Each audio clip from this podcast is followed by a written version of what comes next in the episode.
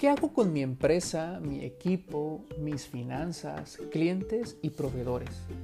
Parece que estamos pasando de un ambiente que se denominó buca a uno de sobrevivencia. ¿Cuál es la mejor ruta ante esta situación que tenemos enfrente? Si existe una receta mágica, ¿cuál es? Y si se trata de sobrevivir, ¿qué es lo que debe hacer el líder? Soy Eduardo Almada y te invito a detenerte, respirar, escuchar y actuar. Bienvenido a un episodio más del Complejo del Líder, donde hablaremos sobre una nueva necesidad que está emergiendo para algunas empresas y es la de sobrevivir. Como les decía, antes de que todo esto de la pandemia llegara, se hablaba de buca, que se refiere a que las empresas se enfrentan entornos de volatilidad, incertidumbre, complejidad y ambigüedad. Parece que para muchos esto ha quedado atrás y justo ahora se trata de sobrevivir, de asegurar que la empresa pueda cuando todo esto pase volver a operar y garantizar el trabajo a sus colaboradores. Es difícil hablar de afirmaciones o mostrar una postura rígida ante este tema tan sensible y en algunos casos doloroso. Así que hablaremos de posibilidades, pues esa es la misión de este podcast. Tocar los temas más complejos a los que se enfrenta el líder y sí, claro, analizarlos, pero justo después de eso, tomar acción y ver posibilidades hacia mejorar, hacia cómo podemos ir enfrente. Entonces, te comparto cinco miradas ante esta situación de supervivencia empresarial. Así, algunas de estas te podrán ser útiles, podrás tomarlas, hacerlas propias, desarrollarlas y si gustas puedes compartirlas. Primero, es importante reconocer lo que es, aceptar de alguna manera la realidad y ahí es donde hay mucha frustración. Hay una definición que me gusta de estrés que maneja eh, Jorge Bucay, que dice que estrés es estar aquí y querer estar allá. Entonces, el reconocer la situación como tal, como es, eh, nos permite volver a empezar, nos permite, nos, nos permite partir de un punto. Pero es muy difícil poder partir de un punto que ya no existe, de un antes, de antes como estábamos, antes como eran las cosas, antes como funcionaban las cosas. Bueno, eso ya no es y reconocerlo y aceptar que las cosas ya no son como antes o que las ventas ya no están como antes o que los ingresos ya no están como antes, me permite ponerme en un punto de partida y empezar a construir. Los seres humanos tenemos la capacidad de volver a empezar, tenemos la capacidad de rediseñar, somos creativos en cuanto a esto, pero necesitamos un punto de partida y lo que no y lo que trae la frustración es no reconocer la realidad de las cosas y querer mantener una realidad que no existe. Entonces el primer paso es reconocer lo que es y partir de ahí, partir de ese punto y con eso empezar a construir. Aquí me nace una pregunta que, que quizá podríamos interiorizar y reflexionar sobre eso, es ¿a qué tienes que renunciar para poder construir con lo que tienes ahora? ¿De qué te tienes que desprender? ¿A qué le tienes que decir, ok, ya no, ya no eres, ya no existes, ya no estás? Y vuelvo a empezar. El siguiente punto es parar. Y es bien interesante porque no siempre la solución está en la acción. Y, lo repito porque es importante que, se, que logre transmitirles este punto. No siempre la solución está en la acción. A veces es parar, a veces es, detenerte y, detenerte quizás es el mejor antídoto ante, ante la poca claridad, ante lo que no sabes qué hacer. Algunos de ustedes saben que yo realizo viajes al desierto y, y bueno, estamos ahí durante siete días. Y gran parte de las personas que van pues tienen empresas, tienen, tienen negocios y les cuesta mucho trabajo aceptar que el parar les permite rediseñarse. y que no siempre tienen que estar haciendo cosas para que, para que las cosas sucedan. Entonces, detenerse, parar la operación, eh, dejar de producir, dejar de operar, también puede ser una solución, también puede, puede ser una alternativa. Aquí quizás lo que tendríamos que preguntarnos es, ¿qué pasaría si nos cambiamos ese paradigma de que el éxito siempre viene de la acción? ¿Qué pasaría? ¿Qué pasaría si, si decidimos parar y esperar a que esto pase? Y cuando, cuando esto pase, pues volver a, a, operar, a rediseñarnos, a accionar.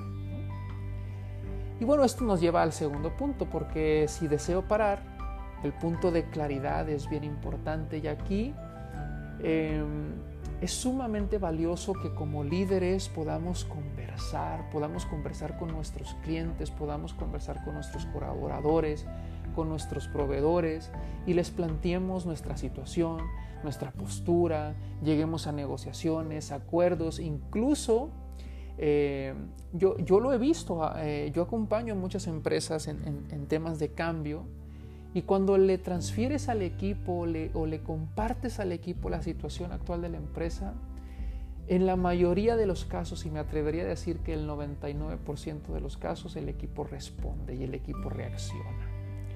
Entonces sí, sí es bien importante que, que, demos claridad al equipo y a lo mejor como líder no sabes qué hacer. Y está bien que no sepas qué hacer. Porque eso es lo que hay, no sabes qué hacer. Pero lo que sí puedes ofrecerle al equipo, a tus clientes o a tus proveedores es cómo está la situación actual y quizá ellos puedan ayudarte a, encontrar nuevos caminos, a aligerarte la carga. A lo mejor recibes una respuesta de tu equipo que ellos están contigo y esperan no lo sé, pero si no lo conversas, si, si no lo clarificas, difícilmente lo vas a saber. Quizá la pregunta que te tengas que hacer aquí es, ¿qué valor hay en enfrentar la situación como es?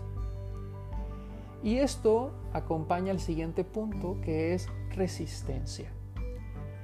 La vida se trata justamente de eso, de resistir, porque a veces hay momentos buenos, a veces hay momentos no tan buenos, a veces hay momentos felices, a veces hay momentos tristes, a veces vas enfrente, a veces vas atrás, y justamente de eso se trata la vida. Pero quizá eh, el resistir, el mantenerse, el sostenerse, pues no lo vas a poder hacer solo. Y aquí es donde es importante pedir ayuda. Mm, eh, con un amigo, con un profesional, este, que, desee, que, pueda acompañarte.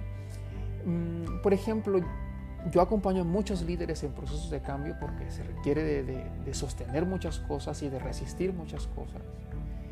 Y, cuando les hablo de, que eso lo vamos a atender con un, proceso de coaching, pues es, como una resistencia porque la palabra se puso de moda, entonces eh, todo el mundo habla de coaching y, cuando todo el mundo habla de coaching también se pierde la nitidez y la claridad de lo que realmente es.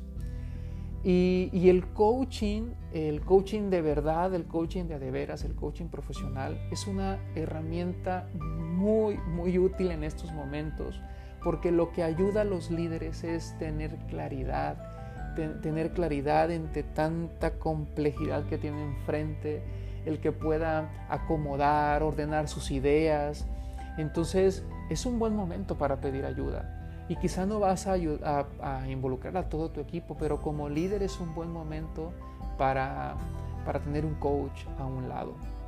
Eh, quizá aquí la pregunta que pueda sacarte de ahí es, ¿qué hay de bueno en reconocerse vulnerable?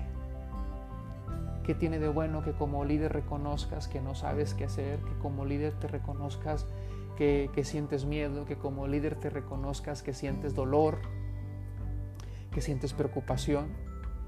Y quizá cuando lo reconozcas entonces puedas abrir el espacio para que alguien, alguien pueda ayudarte. Yo en este tiempo a mis clientes he estado ofreciéndoles sesiones sin, sin ningún costo, sin ninguna inversión.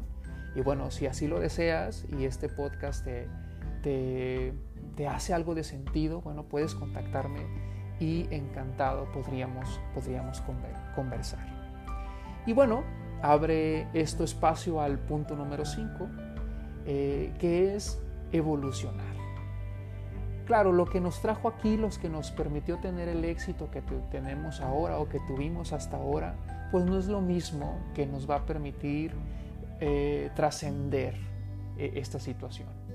Y entonces el líder tiene que aprender nuevos hábitos, aprender nuevas prácticas, tendrá que evolucionar, tendrá que evolucionar sus creencias, tendrá que evolucionar sus, claves del éxito y tendrá que establecer eh, nuevas claves de éxito, nuevas fórmulas, tendrá que encontrarlas, tendrá que, rediseñarse, tendrá que reconfigurarse como persona para que pueda tener el, el entusiasmo, el ánimo, la sabiduría, la inteligencia y la creatividad para, para salir de esto. Entonces hablamos de cinco miradas.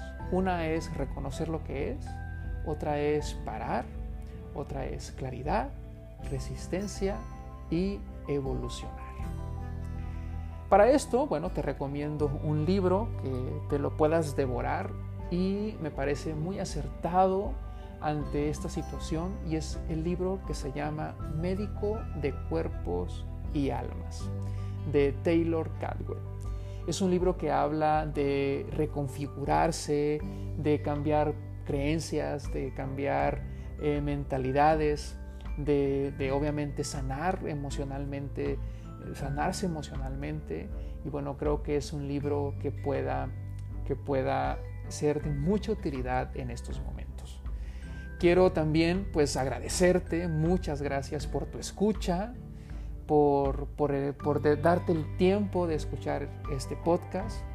Y bueno, te dejo dos preguntas para que las puedas caminar. ¿Qué recursos personales has descubierto que tenías y no lo sabías? ¿Y para qué está siendo bueno todo esto?